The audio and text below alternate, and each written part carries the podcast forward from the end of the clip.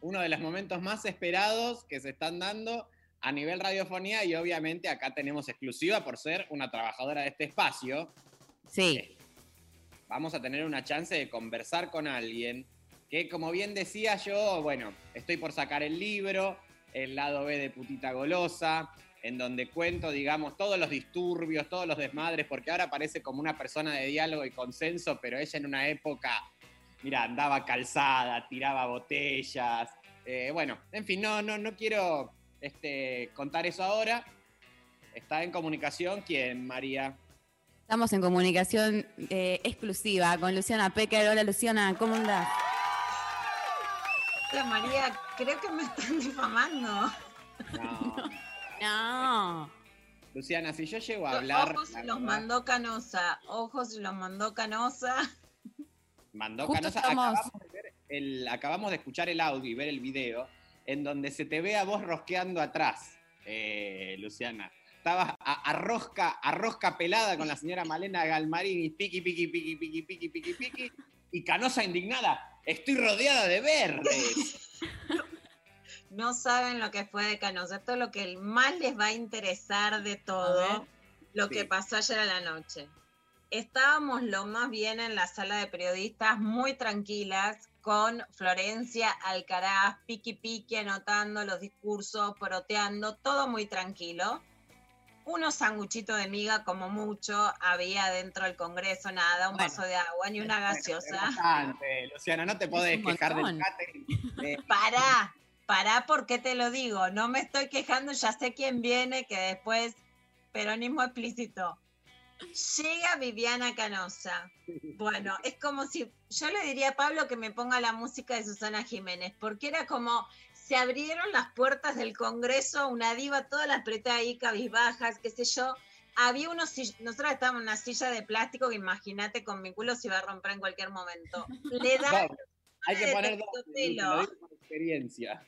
Que Doble, doble Hay que silla. poner doble silla, que son apilables. Yo te lo digo por experiencia porque he roto muchísimas sillas. yo creo que lo voy a tener, lo voy a tener que, que implementar en cualquier momento, Rechi, por supuesto. Bueno, llega con estiletos negros, vestida, maquillada. El microfonista, para que se den una idea, ¿no? Que te ponen el micrófono, o sea, micrófono se escucha, pero el aparatito, el cuadradito del micrófono va enganchado a algo, ya se lo engancha en el pantalón, digamos, a la altura de la cintura. Para que se den una idea, parece una escena del Imperio Romano. Ella no se paraba que el microfonista se lo acomode. El microfonista se agachaba, pero cual cuadro de Napoleón en, en la, la Bastilla francesa, acomodarle. Sacan los sillones de terciopelo del Salón de los Pasos Perdidos que no usaba nadie ahí. Un mozo le trae un café en bandeja que hay. No, no.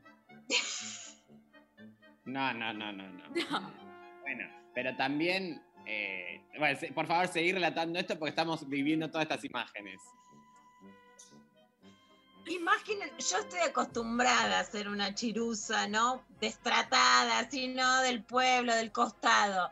Pero Flora Alcaraz indignada, y yo me sumaba a la indignación. Y se acomodan exactamente al lado, encima de donde estaba yo. Entonces yo no me voy a ir, ¿no? ¿Quiénes No. son? ¿Por qué? Te- ¿Por qué te irías? ¿Por qué me iría? En mi, en mi sillita de plástico que- quebrantable, ¿no? Claro. Agradecemos a la gente de Colombraro. Completamente, mientras el terciopelo, el terciopelo legislativo estaba... Estaba también, eh, hay que decirlo, devastada. O sea, porque la verdad que, bueno, se le dio mucho sillón, se le dio el cafecito, se le dio este, todo el sistema de esclavos que ella tiene alrededor, pero sin embargo no alcanzó para que, bueno, eh, detener la media sanción de la ley. No alcanzó y lo sabían. Lo sabían porque muy a diferencia del 2008, del 2018, que la verdad los números no estaban hasta cinco minutos antes de ese vuelo de emergencia a La Pampa que dio la media sanción, acá se sabía. Y ella estaba con tres o cuatro diputados celestes que ya estaban derrotados. Decían, ustedes Claro. van bien. Entonces ella empezaba, ¿no? Más venenosa y más en altavoz a las que estábamos alrededor, ¿no? Y, o sea, no es que nos gritaba asesinas, pero empezaba a decir al aire, etcétera yo soy celeste con mucha honra, vengo acá aunque pierda, ¿no? Como una imagen heroica, ¿no? Y le digo al presidente de la nación, viste que ella no quiere más recibir mensaje del presidente, porque una vez la llamó, tenían un contacto personal. Eran, sí, contacto estrecho.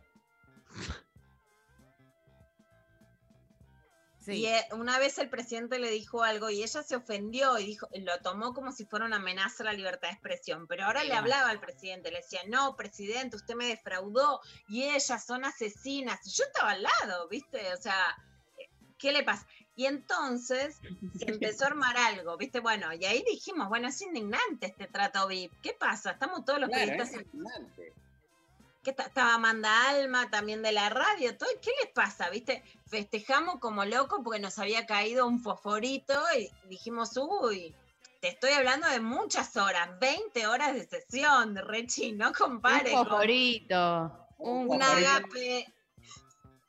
No, pero escúchame, se podrían haber también organizado ustedes y pedido unas pizzas, porque la verdad que la gente estaba este, yo he recorrido la calle, como conté todo el primer tramo del programa, estuve ahí callejeando porque, nada, es algo que me, gusta mucho. Y la gente sacaba tupper, eh, armaba sanguchitos, había, bueno, las clásicas parrillas. Entonces, Luciana, eh, ustedes también se podrían haber llevado unos huevos rellenos.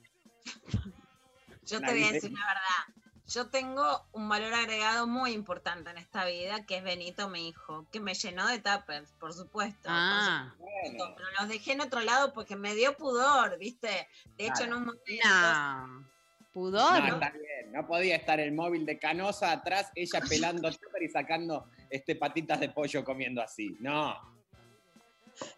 Viste, en un momento, te voy a decir algo, Cecilia Moró, la diputada, que fue quien llevó adelante el debate en comisiones, después me dice, vení, vení que vos sos nuestra canosa. Me encanta. Y entonces yo en un momento tuve, viste, el pelirrojo, todo, la he entrevistado, pero ahora no quiero saber nada, viste, toma cloro, va y nos dice asesino, no quiero saber nada con eso. Pero, y, se me salía, yo tenía un tapaboca y se me intentaba de animal print, pero viste, como que uno lo intenta y no le sale ese glamour, viste. Y Malena Galmarini me dice, se te sale la etiqueta, le digo, viste, por eso no puedo ser canosa. No, claro. Bueno, que sí, ella tiene elegancia. Ella tiene elegancia. Prolijidad. Prolijidad, podríamos decirle. Elegancia es otra cosa. Sí, le pone onda. No vamos a reducir a una militante de este, el mal a cómo se viste o no. No vamos a incurrir en eso, por favor. No.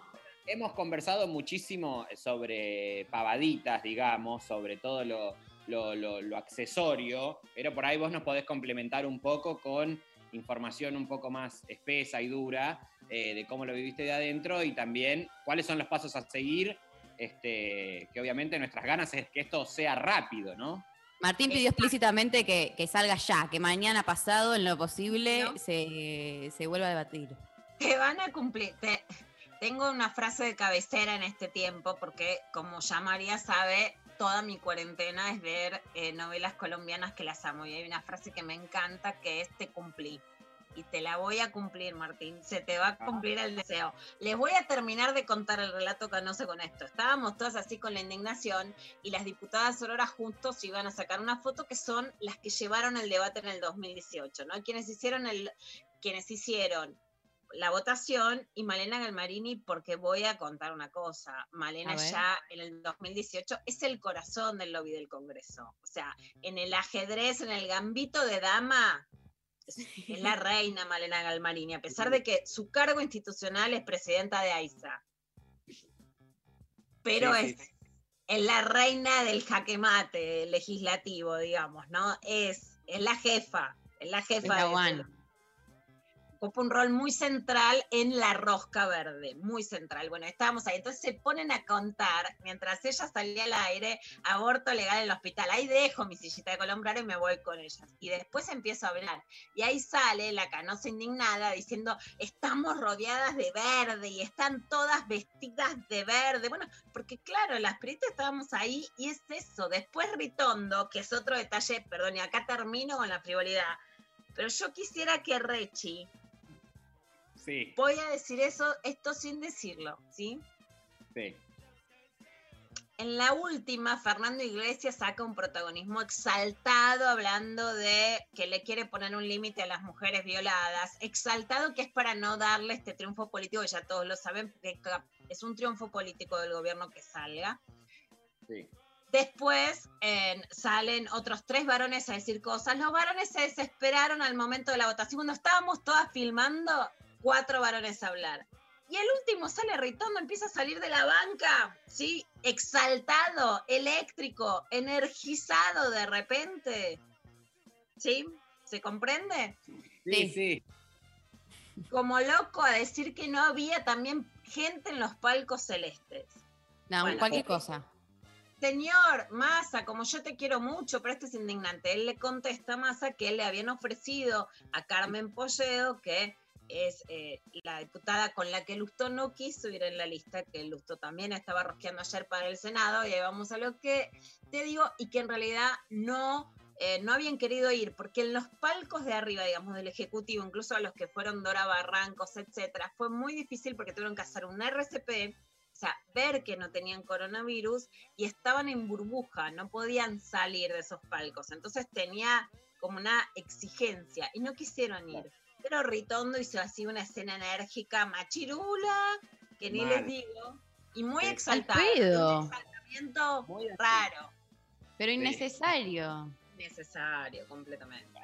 Claro. Y ahora voy al grano. ¿Quieren la fecha de cuando se trata en el Senado? ¿Qué? ¿La tenés? En exclusiva, yo no sé si se está diciendo en otros medios esto. Yo te la digo y se puede variar porque siempre decimos que esto es Argentina. En Argentina las cosas cambian completamente, pero hoy la fecha es 29 de diciembre.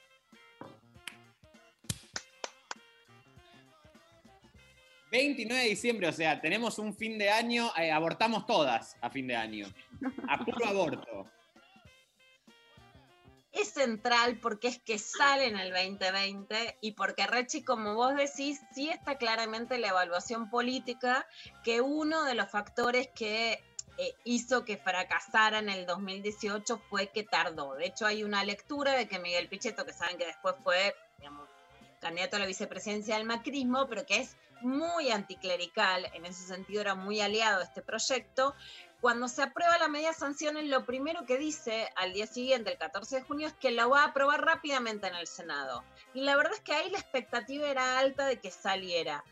Se lo llevan a su provincia y lo que empiezan a hacer es que le empiezan a poner obstáculos. Cuando se empieza a retardar, das mucho tiempo a lobbies que después son imparables. Cuando digo lobbies, digo Vaticano, digo iglesias evangélicas, digo aprietes en las provincias, digo escraches personales, digo amenazas, digo canales de televisión, y eso se te vuelve imparable. este, tanto, digamos, con información verdadera como falsa, digamos. Entonces, eh, apuntar a quebrar a, a, senadores que, bueno, este, obviamente ahí podemos pensar la condición de la elegibilidad democrática, ¿no? Bueno, Completamente. Yo digo que la elección del 2018 fue institucional, pero no democrática, porque hubo amenazas. Y de hecho hoy también se denunciaron coacciones, Elizabeth Gómez Alcorta habló de coacciones, incluso un diputado habló de las coacciones de Viviana Canosa. Sí, tenemos el, eh, no sé si queremos escucharlo, está después el audio. A ver, dale. ¿Lo escuchamos? Una periodista cotizada, cuando yo hablé a favor de esa mujer que se ve obligada a, tener que recurrir a un aborto, no tuvo mejor idea que decir que vendí mi voto para votar a favor de la ley. No sé si la señora alguna vez vendió algo de ella por plata. A mí en la vida y en muchos años nunca me pudieron comprar. No tenía ningún derecho a decir en el canal en el que trabaja algo que se vio en todo el país, que me habían comprado el voto.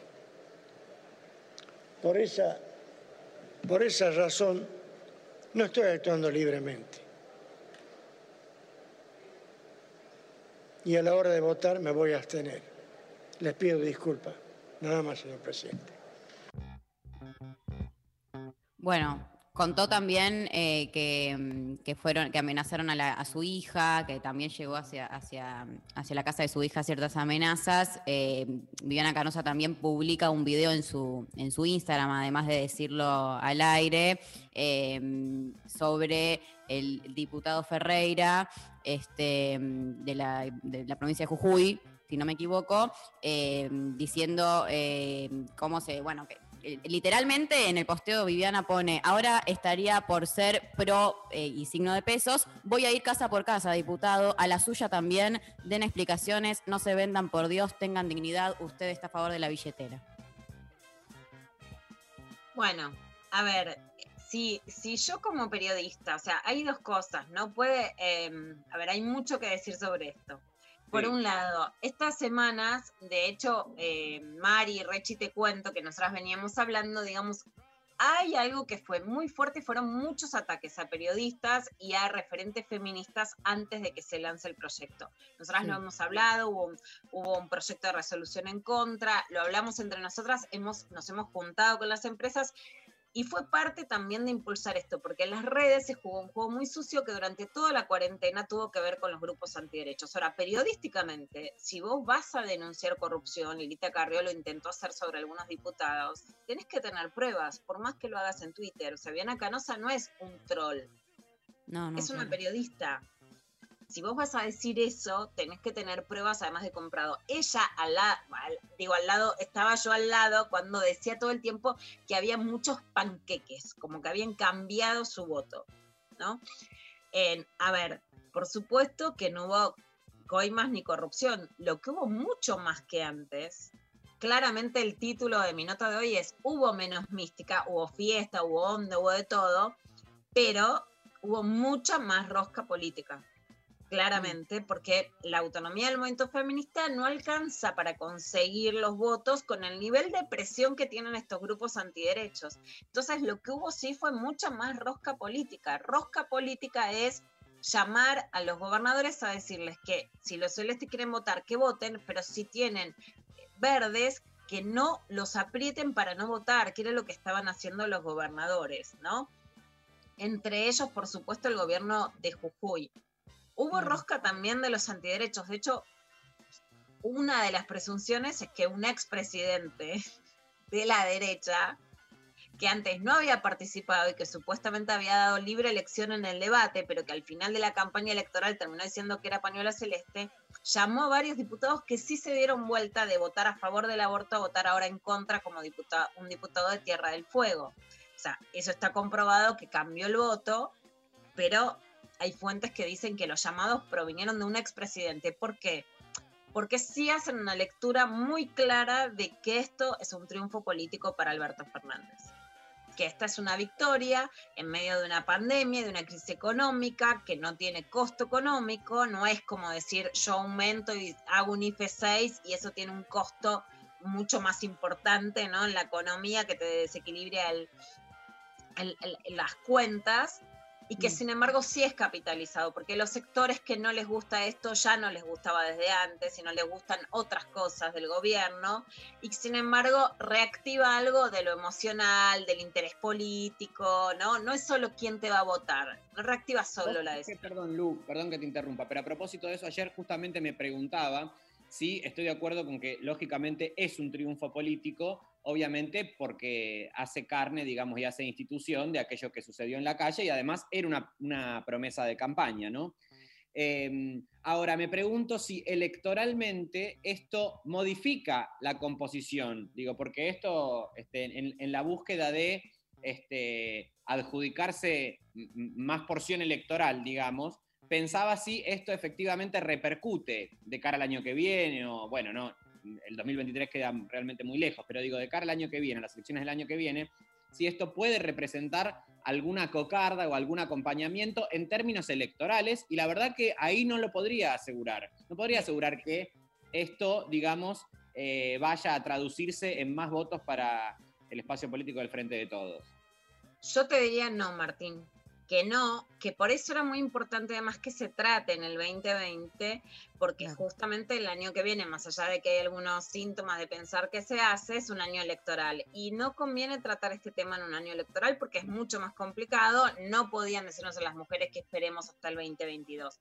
Yo creo que ahí y, no lo digo de un lugar inocente, el feminismo no se traduce en los esquemas de la política tradicional, con los esquemas solos del feminismo no alcanzaba para que salga la ley. Y creo que esta es la síntesis absoluta en este 2020. O sea, con la autonomía del feminismo solo y sin rosca, no alcanza para aprobar la ley. el, lo que el efecto que produce el feminismo no se traduce en votos, como vos decís, yo acabo de escribir una nota que digo, bueno, esto rompe la idea de representación política. Vos que, que has ido a, mucha, a muchas votaciones y que incluso, te lo, te lo digo porque sé que es una ley que te interesa, igual a Mari, igual a muchos sectores, por ejemplo, que le reclamaban al gobierno mayor acción. Por ejemplo, el, el impuesto a las grandes fortunas o la contribución solidaria. Era pedida. Ahora, ¿vos viste gente en la calle? ¿Vos viste que se le pidiera al gobierno una pantalla gigante para seguir el debate? No. En la ley que impide que los campos incendiados puedan ser utilizados para otra actividad, que a mí es una ley que me importa mucho ¿Viste ese apoyo masivo? ¿Viste gente viendo el debate, escuchando a los diputados y diputadas? No. O sea, dentro de un sistema que no inventa ¿no? una democracia nueva, es la mayor participación política y rompe lo estructural. No te va a dar más votos, lo que te va a dar es más entusiasmo. Y eso vale oro. Sí, totalmente. Vamos, Pecker.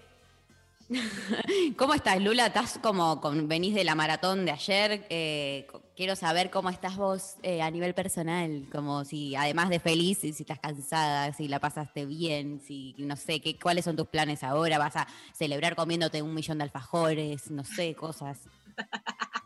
Eso me encantaría con Lula Callar. No, la verdad, o sea, estoy cansadísima porque obviamente fue a estar toda la noche, pero quería estar y sinceramente sí, es un subidón terrible, ¿no? Por eso lo, lo que decimos políticamente lo siento en lo personal. La verdad que las mujeres encerradas en las casas perdemos completamente nuestro lugar en la sociedad. Yo saben ustedes que soy re pro cuarentena, lo fui, lo soy, lo seré, pero la verdad que en el encierro perdemos la voz privada, la voz pública, la voz política, todo. Ayer, ir ayer al Congreso una fiesta y recuperas un subidón de energía terrible.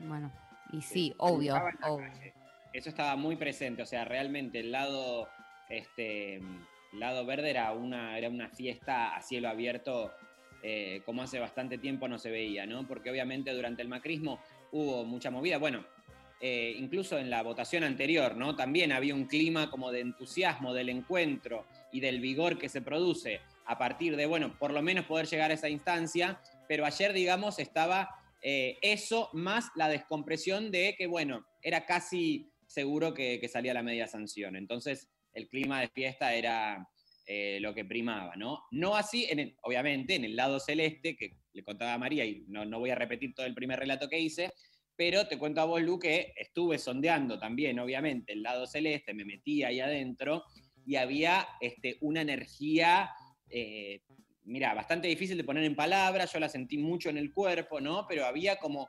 entre indignación, enojo, angustia, descomposición hacia el interior, ¿no? Eh, ira, mucha ira contenida, ¿no? Había como esa ira de, este, creo que había también mucha ira porque había muy poca gente en comparación a lo esperable, ¿no? Uno miraba y había tres o cuatro cuadras libres previstas para ese espacio, para esa manifestación, que estaban absolutamente desérticas. Sí, muy este, poca gente. Que la fiesta que se vivió ayer, sin igual. ¿Habrá movida, vos decís ahora en el Senado el 29? ¿Habrá movida en el sentido de, movida celeste? No, movida nuestra. ¿Va a ser una fiesta de nuevo, vos decís? Sí.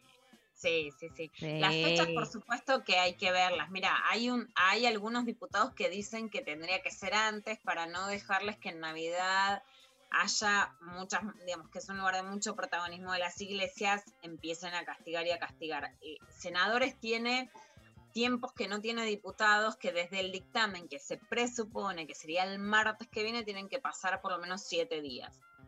Entonces, ponerlo tan pegado a Navidad es algo que tampoco quieren hacer. No lo quieren poner el Día de los Santos Inocentes. Les recuerdo que es el día de mi cumpleaños. por cumpleaños. Sí.